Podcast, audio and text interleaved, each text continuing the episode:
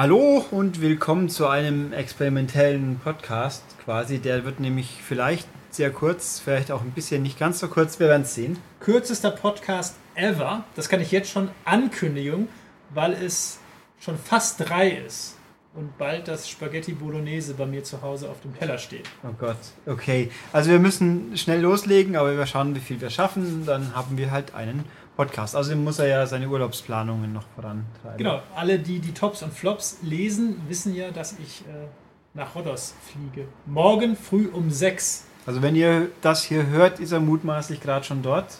Aber Genau. Ja. Und huch, so früh, oh Gott. Ja, ich wäre auch lieber normal, aber das war irgendwie, mein Gott, ist halt irgendein. Womit fliegt ihr denn, Christoph? Mit dem Flugzeug. Oh. Ne?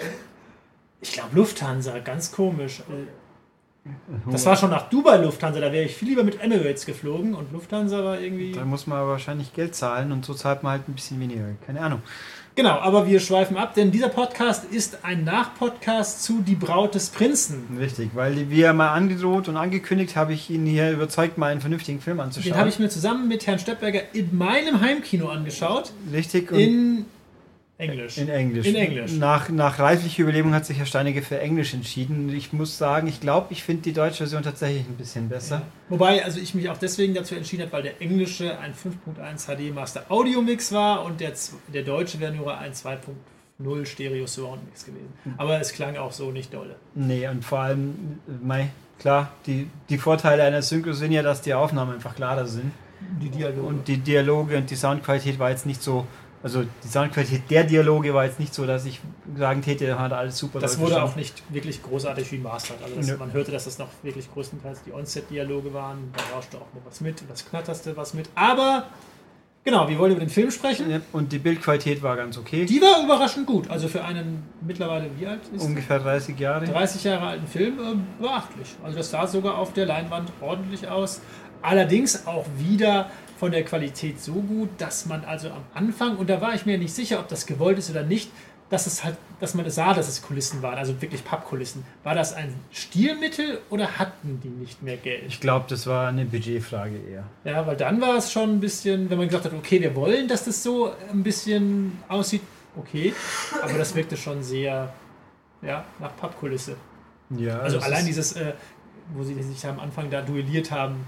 Äh, Nee, nicht am Anfang. Das war Oder- ja also- ganz am Anfang. Also die Nein. Klippen des Wahnsinns genau, die, Klipp, halt, ja. die Klippen hoch und dann. Cliffs ähm, of Insanity. Genau, also ähm, und laut Ulrich ist das ja einer deiner Ja, das, Top 10 das Lieblingsfilme. ist ein oder ganz, sogar ein ganz Top 5 großer Lieblingsfilm, weil toll. Ja, Ja. es ist schwer einzuschätzen. Ich meine, da hängt natürlich auch ein bisschen die Erinnerung an früher mit drin, weil wenn man heute, also ich glaube, wenn man ganz frisch sieht, ist es sogar besser, wenn man, wenn man sich eben noch zu sehr dran erinnert. Aber schwer Also- zu sagen. Also ich fand ihn, ich finde ihn immer noch toll, aber er hat natürlich schon durchaus Längen und ich, äh, ja, Längen ist der falsche, aber ja, er plätschert halt ein bisschen.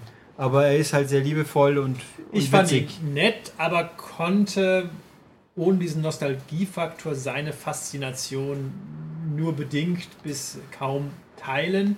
Ähm, Es ist auf jeden Fall ein, es ist ein Film, der sehr, sehr viel und sehr gerne zitiert Richtig. wird von Leuten, die Genau, ihn und kennen. es ist ja auch eine schöne, eine schöne Making-of, eine so eine Retro-Doku, wo ganz viele Leute äh, zu Wort kommen und wo auch klar ist, dass dieser Film da ein ganz großes Kult-Following hat und ähm, ja, halt auch von früher und das, äh, das war schön, weil da hatte der auch der, der Menti Petinken das in dem Bonusmaterial erzählt, dass er irgendwo äh, den Film im Kino sehen wollte und es waren außer ihm noch irgendwie zwei Leute drin.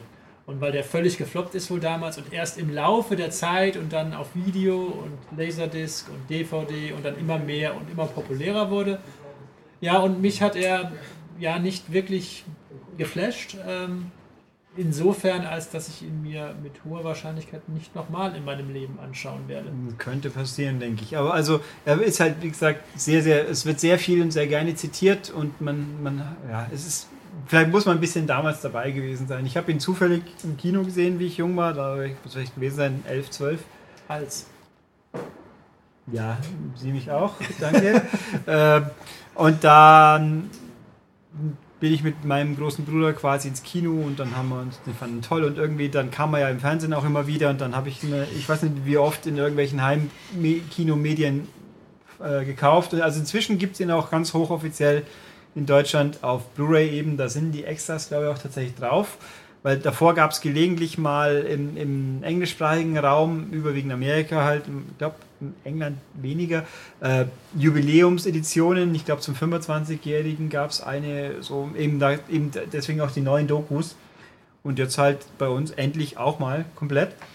Äh, Gibt es auch, ich glaube, kostet unter 10 Euro heutzutage. Also das kann man schon mal auf Verdacht investieren, weil die, die, der Cast ist ja auch gut, die Story passt, die Zitattauglichkeit ist sehr, sehr hoch, das kann man auch sagen. Und zumal ich ja Mandy Patinkin neulich erst äh, ausführlich gesehen habe in, den, in meinem Homeland Staffel 5 Marathon, der Ja. ja auch Teil meiner aktuellen Top ist im Top und Flop. Eigentlich bin ich ja fasziniert, dass der fünf Staffeln lang schon dabei ist, weil der neigt ja dazu, offenbar ein bisschen schwieriger zu sein Ja, Arbeiten. wobei es halt schon, das sind ja zwölf, also zwölf.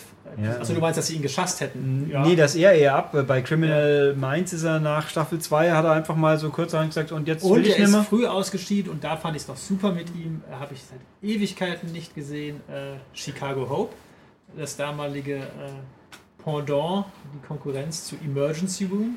Äh, und ich glaube, ein Jahr oder zwei war dabei und da hat er also die ganze Serie getragen und dann war er weg und dann ist alles irgendwie in sich zusammengefallen. Zumindest für mich, die lief dann zwar noch ewig weiter, aber da ist er auch früh ausgeschieden. Okay, das kann auch gut sein, das weiß ich Da jetzt war so er nicht. Dr. Geiger. Äh, bei Dead Like Me hat er mitgespielt, aber der, die Serie war aus, bevor er aufhören konnte, so Ja. ungefähr. Wobei ich glaube, es gab mal einen Abschlussfilm, da war er dann wieder nicht dabei. Äh, keine Ahnung. Äh, jedenfalls, Braut des Prinzen ist im Endeffekt ein Märchenfilm, eine romantische Märchenfilm-Fantasy-Komödie, kann man glaube ich so Kann sagen. Äh, die hatten, da gibt es, basiert auf einem Buch, die, wie heißt heißt das Buch heißt, glaube ich, bei uns anders. Egal. Die Braut des Prinzen gibt es halt ein Buch von William Goldman, der auch das Drehbuch hier geschrieben hat oder mitgewirkt hat, zumindest aktiv. Äh, das hat eine, eine Rahmenhandlung quasi, nämlich der, der Enkel ist krank und der Opa kommt und will ihm eine Geschichte vorlesen. Und der Und Opa ist Columbo. Opa. Genau. Der, Engel, der Opa ist Peter Falk äh, und äh, der Enkel ist Fred Savage.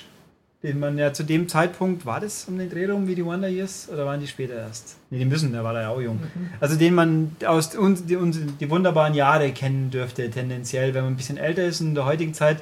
Er hat letztes Jahr mitgespielt in, jetzt, in dem jetzt eingestellten, wie heißt äh, Fernsehserie Comedy mit Rob Lowe als Anwalt, The Grinder, richtig, habe ich aber auch nie wirklich gesehen. Ich auch nicht. Da spielt er den Bruder von Rob Lowe. Äh, hat, und- also man hat ihn seitdem in den Jahren danach, den wunderbaren Jahren, quasi nicht so allzu viel gesehen. Er hat, ich glaube, er ist wobei- ein Regisseur oder irgendwie hinter die Kulissen tätig. wobei er hat mit, er hat die Hauptrolle gespielt in irgendeinem obskuren Kinofilm, den ich bis heute nicht gesehen habe, wo es um Nintendo geht. So mit Video Games Master oder irgendwie so. Das weiß sicher jemand, der es hier hört, bitte in die Kommentare posten. Da, wo auch der Nintendo Glove das erste Mal richtig vorkam. Also, aber ich habe ihn nicht gesehen. Nee, der, oder der Wizard könnte er gewesen sein. Egal. Gibt es jedenfalls, den habe ich aber nie gesehen. Ich weiß auch nicht, ob es ihn auf Heimkino-Medien gibt aktuell. Müsste ich mal researchen.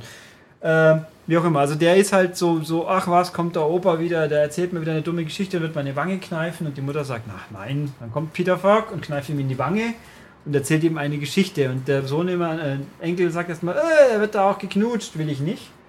Ähm, und das führt halt dazu, dass gelegentlich mal in der Geschichte kurz aus der Story rausgegangen wird, zurück ins, ins Schlafzimmer vom Bub, wo sich dann die unterhalten, weil dann eine Szene übersprungen wird oder sich was wiederholt.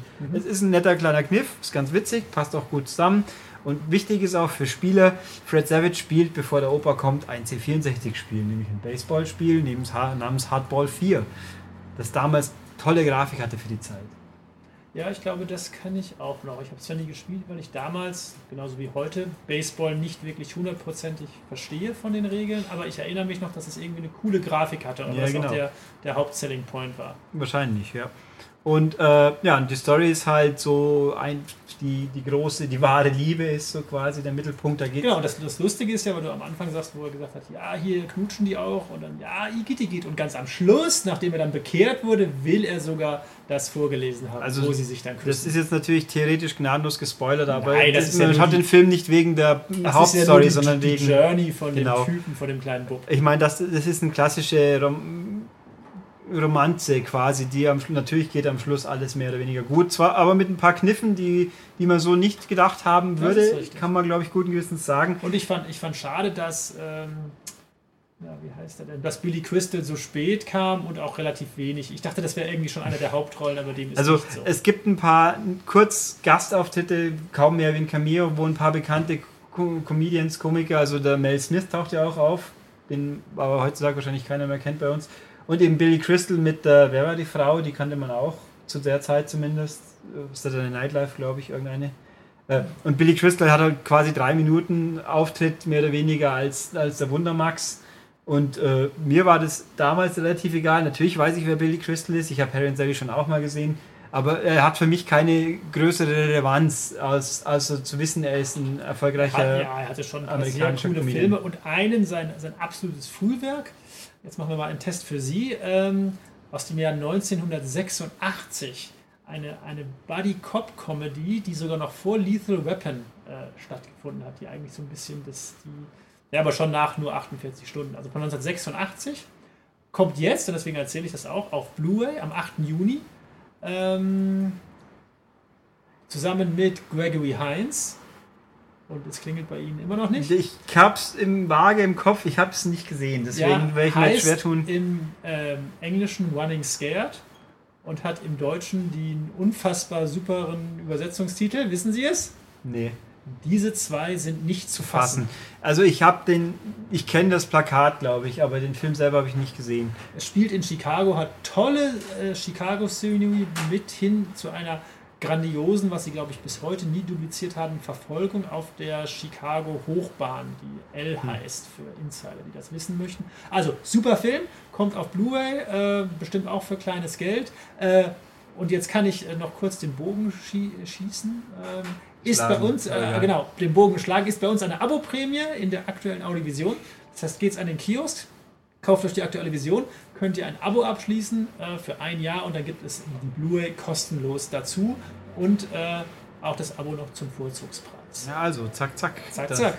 Ähm, ich hätte ihn jetzt beinahe mit Steve Guttenberg verwechselt und in Platoon verortet, aber das wäre natürlich Quatsch. Aber Steve Gutenberg ist noch nicht im Platoon. Wer war denn in Platoon dann? Charlie Ah, Sheen. nee, Cocoon, nicht Platoon. Ah, also, schöne Gedanke. Ja. Cocoon stimmt aber, Pl- Das Guttenberg. Ich meine, gut. Nee, ähm, ja, wie auch immer, der spielt also hier kurz mit. Die Hauptrollen spielen äh, die Robin Wright. Ich glaube schon. Die Und spätere Frau heiß aus. Jetzt ist sie Frau House of Cards, für Leute, die das noch Richtig. einordnen wollen. die aktuell auch tatsächlich wieder eine große Nummer ist. Also die hat sich lang gehalten, karrieretechnisch, gerade für Frau in Hollywood, kann man glaube ich guten Gewissens sagen. Äh, die sah damals jung, frisch und sympathisch aus, war halt ein nettes Mädel so. Und äh, männliche Hauptrolle ist äh, Carrie Elves, den man in der heutigen Zeit das Jungvolk vielleicht am ehesten noch aus Saw kennen dürfte. Richtig, der, der sich am, am Anfang was weggesägt hat. Genau. Und der quasi eine Schlüsselfigur der Saw Und der Serie natürlich ist, sag ich äh, jetzt mal. In Robin Hood Helden in Strumpfhosen Genau, und, und früher halt eben in Mel, Mel Brooks Robin Hood Parodie Helden in Strumpfhosen, da ist er auch die Hauptrolle. Und sonst gibt es, glaube ich, nicht allzu viel, wo man wirklich zwingt. Wobei er war, kann es sein, Tag, Tage des Donners? Dass er da. Ja, der- das der ist richtig. Antagonist Da war auch? Äh, genau. Ähm, Genau. Beziehungsweise, ähm, Der er war ja dann der Nach nee, war er dann der Nachfolger und wurde dann zum Gegner oder hat irgendwie Tom Cruise Ja, also- aus dem Cockpit ja, aber verdrängt. Michael, Michael Rooker war doch Rowdy Dingsons, glaube ich. Genau, Und der, dann, der da quasi dann der Buddy von Tom Cruise wird. Genau, so. aber er war ja erst der. Ja, der war erst so der Platzhirsch und dann, äh, da kommt der Tom Cruise, der Depp und dann aber am Schluss. Also da hat er auch noch mitgespielt. Dazu muss ich jetzt noch eine Anekdote erzählen zu Tage des Donners aus, ähm, vielleicht habe ich es auch schon mal erzählt, weil so viele Anekdoten habe ich gar nicht. Das ist aus meiner, äh, ein Beispiel aus meiner Magisterabschlussarbeit über inhaltlich völlig verhunzte Synchronisationen. Und zwar fahren die beiden da in Tage des Donners irgendwie mit zwei Mietwagen, keine Ahnung, durch den Verkehr und landen dann zeitgleich irgendwie am Hotel. Und dann sagt der eine zu dem anderen, too close to call. Und der andere nickt. Und daraus machen sie im Deutschen was? Wir, wir sind zu spät zum Anrufen oder so ähnlich wahrscheinlich. Ja, genau, zu spät für einen Anruf. Ja. Äh, anstatt Sehr das, gut. was natürlich richtig wäre, irgendwie, ja, es ist zu knapp, um etwas zu sagen, wer gewonnen hat. Das macht also im, im Rennsport ist es andauernd too close to call. Oder man, es muss gar nicht mal bei, also wo es auch andauernd dann benutzt wird, wenn zum Beispiel ein, ein, ein Wahlausgang irgendwo bei Ja, CNN ja, ist. knappe Ergebnisse It's halt too einfach. close to call. Und das fand ich schon stark, deswegen ist das als eine auch- der ganz groben Synchro-Verstöße. Hast du auch so schöne Sachen wie, ja, Futurama war vielleicht zu spät für deine Das war zu spät. Das sind das Filme. Äh, Gleich in der ersten Staffel, in der ersten Folge von Futurama gibt es mal, bevor Fry in die Zukunft kommt quasi, das sieht man irgendwie so ein Zeitungsausschnitt an so einem Zeitungsstand halt, wo irgendwie heißt, die Scientists are cautiously upbeat, aber über irgendwas. Und das haben sie übersetzt, die werden sanft zusammengeschlagen. Auch nicht schlecht. Ja, Ähm, und bei habe ich die Tage auch mal wieder, aus welchen Gründen immer, Anhalte durch die Galaxis, das deutsche Radio-Hörspiel, was ja das Original quasi ist, das Hörspiel. Danach kam jetzt das Buch. Da haben sie aus dem schönen braunschen Molekularbeschleuniger ein, aus einer Tasse Tee, war ja britisch, haben sie, damit die Deutschen, die dummen deutschen Hörer das verstehen, ein kühles Bier gemacht. okay. Was wäre man rudimentäre Physikkenntnisse, braunsche Molekularbeschleunigung, je wärmer, desto mehr. Da ist also ein kühles Bier so ziemlich genau, äh, nicht so das Richtige. Schöne Übersetzung. Aber wir schweifen ab und gut. wir haben nur noch fünf Minuten, also Ja, klotzen Sie ran. Also, Die Braut des Prinzen, ein sehr, sehr toller Film, weil halt über die Dialoge, ich finde immer noch toll, sehr, sehr, die, vor allem ist es halt über die Dialoge, die da gehen und die, die Charaktere, die, die Schurken quasi, die angestellt werden, um, um das Mädel zu, also die Story überspringen wir jetzt großzügig, weil er Du hat willst ja auch nicht alles verraten. Nee, also es gibt einen Schurken, sollen es ja noch schauen. es gibt ein Schurkentrio, das da eben mitwirkt, ähm, also ein vermeintliches Schurkentrio, sage ich jetzt mal, ohne zu viel zu sagen. Da spielt dann mit Andre the Giant, ist ein sehr großer Mensch, ein starker Mensch, fetzig, der gerne reimt. Dann äh, Mandy Patinkin spielt den Inigo Montoya, das ist ein spanischer äh, Schwertkämpfer, Edelmann würde ich gern sagen, aber es war halt ein schwer Junge, der Sohn eines Schwertschmieds, der von einem bösen Schurken gemeuchelt wurde und der sein Lebensziel ist, sich zu rächen, deswegen sagt er auch immer diesen schönen Spruch. Waren das echt Schwerter? War das nicht keine, Oder, keine oder Säbel. Ne, nicht mal Säbel, nee, Florett. Also, Fechten? Also ja, Fechten gibt es verschiedene Varianten. Aber halt eins, ein, ein, ein, so ein dünnes, kleines. dünnes, ja. kein Schwert. Ähm, Schwert ist. Und der halt eben sich und der sagt, immer- dann wird er ihn treffen und sagen, Hello, my name is Inigo Montoya. You have killed my father. Now you are prepare to die. Und auf Deutsch heißt er irgendwie, du hast meinen Vater getötet, nun bist du des Todes. Also das, die deutsche Synchro ist wirklich richtig, richtig gut, wenn ihr da auf Englisch schauen will. Deutsch, super Synchro. Und dann haben wir noch den Sizilianer Vicini. Wobei natürlich Prepare to Die auch in jedem zweiten Chuck Norris-Film Mhm. vorkam. Ja, aber. ähm, und Vicini, der wird von Wallace Strawn, das ist so ein kleiner, glatzköpfiger Mensch mit einer eindrücklichen Stimme, den man auch, ich glaube, in Clueless in der Serie hat er mitgespielt. Also, müsst jetzt, den hat man vielleicht schon mal gesehen, ich könnte es nicht zwingend sagen, wo. Und der ist halt so der Klug, der, der Kopf der Bande quasi. Und der dann auch in ein, ein äh, im Laufe der Story müssen sie mit einem, mit dem grausamen Pirat Roberts, der auftaucht, der hat Aber eine Relevanz. doch nicht Ja, den ganzen also, Film. Sie, sie haben Duelle mit dem. Ein Kraftduell, ein Geschicklichkeitsduell, ein, ein Duell des Geistes. Und in dem Duell gibt es fantastische Zitate und äh, auch die Umgebungen werden hübsch eingebunden. Die, die großen Ratten, sage ich mal, als Stichwort. Eine sehr schöne Szene und ein lustiger Dialog. Äh, ich finde ihn ganz immer noch großartig und äh, ja, er hat auch ein paar Wendungen drin, die man eben so nicht gedacht hätte. Und ich fand ihn nett. Ja, immerhin. Und weil er hier so, so drängelt, müssen wir relativ schnell machen. Also habe ich jetzt aber immerhin habe ich ihn trotzdem mal nochmal gesehen und darüber gesprochen. Jetzt habe ich auch noch eine Frage auf der Webseite. Immerhin eine habe ich noch entdeckt. Äh, die eine technische Frage ist, die bringen wir Ist ja auch nochmal schnell unter. Podcast oder wegen den Tops und Flops? Nein, zum Podcast. Okay. Hier geht es um eine Technikfrage. Der Tokyo Shinju, hallo Tokyo, du fragst auch immer irgendwas. auch gern, danke. Äh, er überlegt sein Yamaha AVR 663 von 2009, also alt, durch ein 9 zu ersetzen. das ein Deutsch von Ich mein 2000? Ja, ja, beschwer dich auch noch. Geh weg. äh, äh, welcher auch Atmos und DTSX unterstützt. Bieten die neuen Tonformate qualitativ merklich besseren Ton oder geht es dabei nur um die bessere Verbreitung des Tons im Raum? Letzteres. Letzteres. Also sprich, äh, wenn dein Raum nicht ideal ist, dann ist eh schon mal. Also äh, insofern ist das ja nicht ganz korrekt. Ich kann das jetzt nicht insofern auswendig sagen, aber sein AV, äh, genau, von 2009, der hatte ja noch nicht mal die HD-Tonunterstützung. Das heißt jetzt bei den neuen, auch wenn ich dann nur 5.1 habe und ich übertrage das über das HDMI-Kabel, dann habe ich schon auch einen klanglich besseren Ton. Das ist aber von Atmos und DTSX unabhängig. Ähm, weil das ist halt ähm, klanglich äh, ohne Verlust komprimiert, also sozusagen lossless Packaging. Äh, während halt das, was er bis jetzt gehört hat an Mehrkanalton, Dolby, das klassische Dolby Digital und DTS, das ist halt klanglich komprimiert, analog quasi zur MP3, wie MP3 und CD, so kann man das sagen. Ähm, genau, also insofern kriegt er da auch besseren Ton, und, aber das hat jetzt nichts mit, mit Atmos und DTSX zu tun. Also da geht es nur um die Verteilung, dann kommt halt auch was von oben quasi. Genau, da Ey. kommt auch was von oben. Auch Großartig. das ist lossless, aber das ist ja das andere auch, halt nur ohne, ohne Deckensound. Ja. Und dann haben wir noch, welche Blu-ray sehen wir momentan als Bild- und Tonreferenz? Nicht messwerttechnisch, sondern geschmackstechnisch. Also, Also messwerttechnisch, wir messen sowieso keine Filme. Also Ja. das, ähm, ähm, ist schwer, aber normalerweise sind die vom Bild her, wenn man wirklich bei uns die sechs zieht, sind das immer irgendwelche Animationssachen. Äh, wenn es wirklich um Realfilm geht, muss ich jetzt so ad hoc, müsste ich jetzt so ein bisschen passen. Ähm, Ich muss bei solchen Fragen auch immer passen, weil da ist es zu schwer. Also vor allem, weil ich bin, ich habe ja nicht mh, gerade in letzter Zeit zu wenig gesehen, um wirklich. aber ich bin schon gespannt auf, den habe ich leider noch nicht gesehen, hat eine Kollegin, auf Hateful Eight ähm, von Tarantino, weil der ja als äh, nach 40 Jahren mal wieder ein kompletter Film in 70 mm bzw. 65 mm gedreht wurde. Ähm, und mal sehen, ob man sich das irgendwie auf der Blu-ray wiederfindet. Eine 4K ist leider erstmal nicht angekündigt. Ähm, aber wie gesagt, das habe ich leider noch nicht gesehen. Also ganz vage, äh, was ich mir immer, wie ich zu Zeiten, wie ich mir immer mit, mit neuen Lautsprechern und sonst was und Subwoofern und so auseinandergesetzt habe, gab es zwei, drei Filme, wo es Stellen gab, die ich mir gemerkt habe, die da wirken. Äh, Es ist natürlich uralt, äh, der Ice Planet, oder wie hieß? Nee, Titan AI ist es, glaube ich. Ja, der Da gibt- Bass bis zum Abwinken. wo es dann durch diese Eiskristalldinger geht, da haut es dann den Bass um die Ohren, dass es kracht. Also da merkt man ganz schnell, ob ein Subwoofer gut klingen kann oder ob es zu laut war.